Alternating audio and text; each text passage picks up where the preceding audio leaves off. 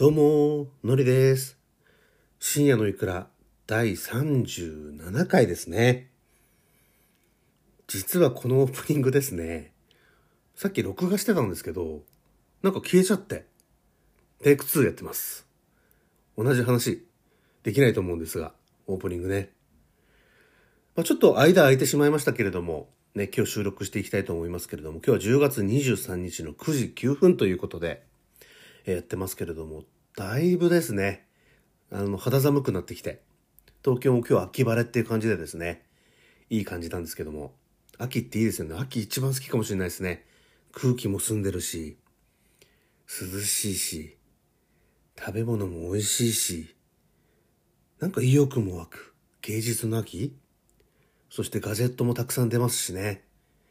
もう最高の季節かなと思ってます。で、さすがにね、昨日ちょっと寒くて、暖房つけちゃいましたね。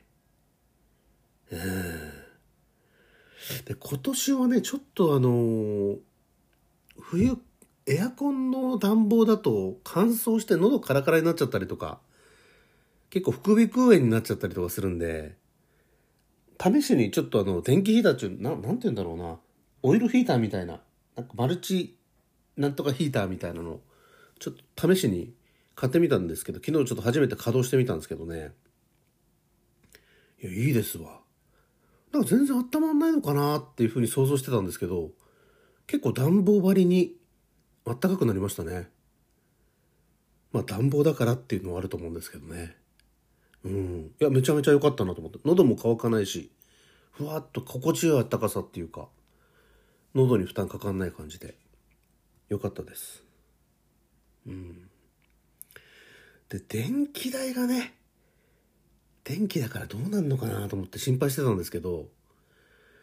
あの、今って新電力会社とかだとアプリでね、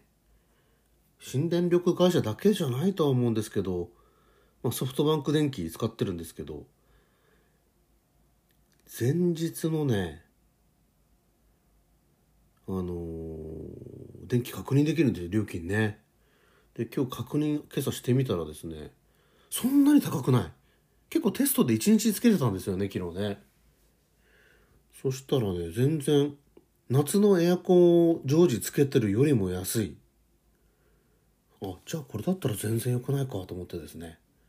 はい。大満足した次第でございます。ねえ。まあちょっと寒い時期になってきましたけれども、これから食べ物も美味しい。まあ外食もね、あの今、緊急事態宣言明けたので、まあ行かれてる方もいると思うんですけど、まあ美味しいものね、いっぱい出てきますよね。はい。ということで今日も始めていきたいと思います。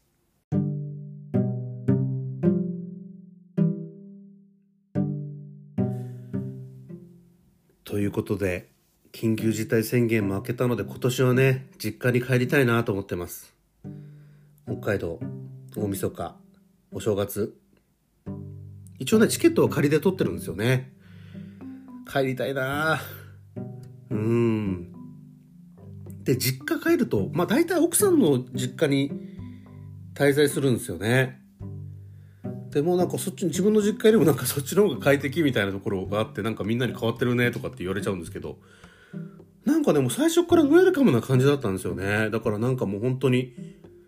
こう入っていきやすかったっていうかっていうのがあったと思うんですけど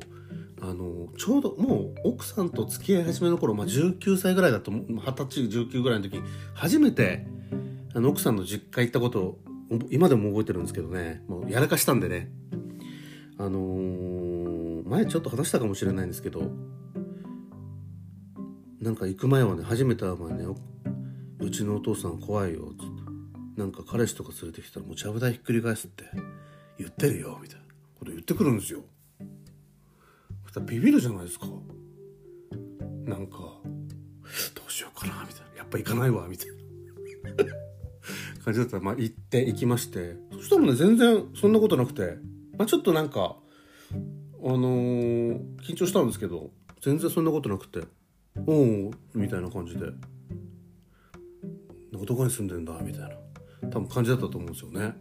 でなんかウェルカムな感じで「あ今日もしあれだったらもうせっかくだからご飯食べてなんなら泊まっていけばいいんだみたいになって。泊まりましてですね。でなんかもうご飯食べてお酒もねたくさん飲んじゃったんですよね。で潰れちゃいまして。もう今でも潰れた瞬間覚えてます。もうあの座ってご飯食べて。もう正座ですよね。でもうダメだパタッと右右側にパタッと倒れるっていう初対面ですよ。もう潰れるっていうのをやっちゃいまして。でさらにやってしまいましてあの私泊まったんですよね。でそこではまあ仏壇の部屋？和室和室ですよね。和室になんか布団引いてもらって寝たと思うんですけどその日多分暑かったんですよ。で私寝る前って結構水分取って結構完璧な状態で飲んだ後って寝るんですけどその日はもう緊張してたし自分の家でもないしなんかそういうことなしでですねもう寝ちゃったんですよね。ドーンとねもう本当に酔っ払っちゃって。そしたらねもう暑かったんだと思うんですよね。でもう酔っ払ってるでしょ。で朝ねもう6時ぐらいに気づいたらねもう真っ裸ですよ。多分暑くて自分で脱いじゃったんでしょうね。うん。でも初初めて行ったえー、彼女の家で、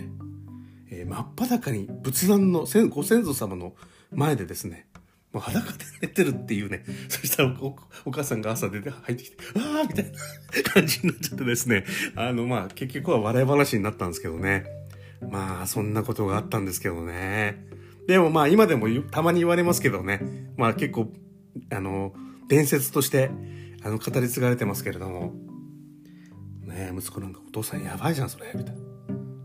大丈夫みたいな感じだったんですけどね。まあそんな感じでもまあウェルカムって感じだったんですけれども、懐かしいなと。これぐらいの失敗した人はね、なかなかいないと思うんで、まあ大した他の失敗はね、もう大したことないと思えるようになったんじゃないかっていうポジティブな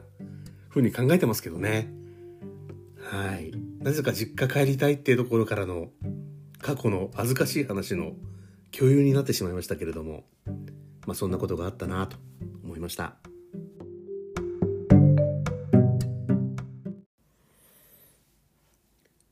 結構収録まで1週間近く空いてるので、まあ、いろいろ今回話したいことってあったんですけどメモ取らないんですよね。思い浮かんだ時に取ればいいものを。でいつも取って出しなんでね。もうちょっと戦略的にやんなきゃなと思うんですけどなんか喋ること忘れちゃいました。で、アイスやめて痩せましたって話を前回したと思うんですけど、もうね、7キロ、8キロに到達するぐらいですね、もう痩せて、痩せてきましたよ。アイスやめただけなのに。まあちょっと炭水化物も少し少なくしてるんですけど、で、今日でですね、アイスやめてから34 4日目です。はい。まあ、何をドヤ声で言ってんだって感じなんですけどね。アイスやめてから34。ちゃんとね、アプリでね、カウントアップしてるんですよ。で、いつまで続くかなと思って。で、最初の2週間ぐらいはね、ほんと自分アイス依存してたなと思って、もう食べないとなんか、もやもやするみたいなね、状況だったんですけど、それからもう2週間過ぎた頃から、まあちょっと楽になってきて、今はもう全然食べなくても大丈夫だし、砂糖系もね、取らなくても全然良くなって。もう今までプリンとかもポカリスエットとか飲みまくってたんでね。まあそりゃ太るわなと。まあいう感じだったんですけど。いやでもなんか体調もいい感じして。で、砂糖やめてからですね、私あの腕とかに結構ニキビとか、出来物できたりとかしてたんですけど、なんかそれが全くなくなって、もうツルッツルですわ。もう肌ツルッツル。これ多分砂糖やめてからなんですよね。で、あのインターネットでさ、なんかこう、同じ、なんか影響あんのかなと思って調べるんですよね。砂糖立ちブツブツみたいな感じで検索したら、なんかやっぱ効果ある人もいるよみたいなことを書いてるんで、まあ、あながち間違いじゃないのかなと思って。うん、っていうことですね。で、ちょっと汚い話になっちゃうんですけど、このアイスやめたりとか砂糖、まあ、極力取らなくなってからですね、あの、下痢がなくなったっていう。もういいことづけるじゃんっていう感じでですね。考えてました。嬉しいです。はい。何の話だって感じですけれども。今日はねまあ何しようかなと思ってこの後なんかコストコ行きてえなと思って。でもコストコ行ったらなんか甘いもの買っちゃいそうと思って。ちょっとジレンマで悩んでるんです。なんかコストコの蜂蜜買いたいなって。さっき甘いもの食べないって言ったじゃんみたいな。そういう矛盾が発生しそうで。自己矛盾が発生しちゃうんですよ。でもアボカドも買ってダイエット食品もあるしなとか。いやーでもなんかビスケットとか甘い美味しいやつ買っちゃいそうだなとかね。ありますけれども。でもなんか先週忙しかったし疲れたからちょっとコストコで気晴らししようかなっていう気持ちもあるんですけどいいですよねコストコ。はいそんな話でした。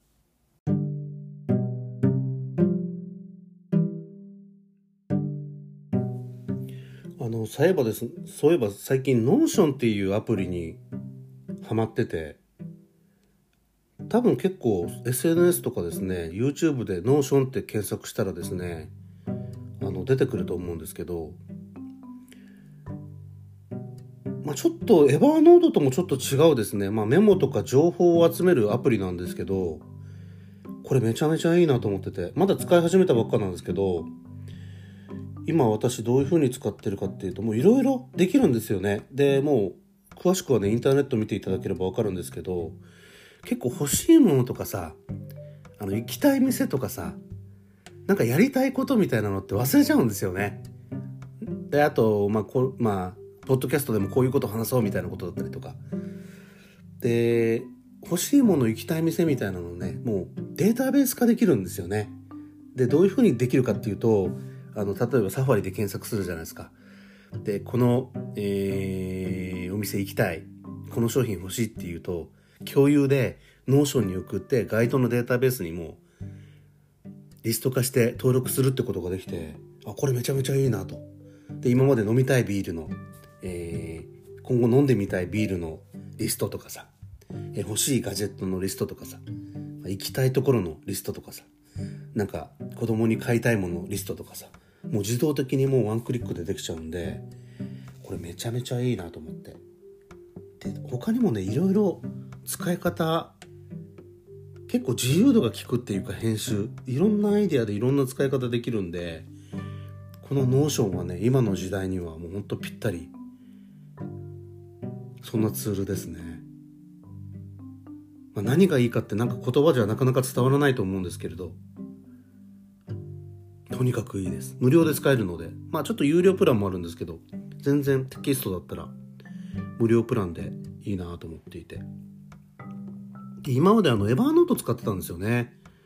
Evernoteでノートとかやりたいことっていうことなんですけど、なんか自動的にまあ一応登録はできるんですけど、なかなかデータベースみたいな感じにするのちょっと難しかったので、うん、この Notionはいいなと。で、 Evernoteは Evernoteですごい良くて、あの、スキャナーえ、ー、と、 ScanSnap とかでもう、領収書とかですね、全部、えー、スキャンして、えー、自動的にクラウドでもう Evernoteに登録するっていうのがあるので、あの、それはそれでね、使っていきたいと思うんですけど、もう Notionおすすめですということでね、まだ知らない方もいらっしゃるんじゃないかなと思って、入れるだけでもね、入れてみたらいいんじゃないかなと思ってます。はい、今後なんか YouTube とかでもこれ紹介していきたいなと思ってますけどね。まだチャンネルはオープンしてないもののってところで、最近ハマってるアプリの紹介でした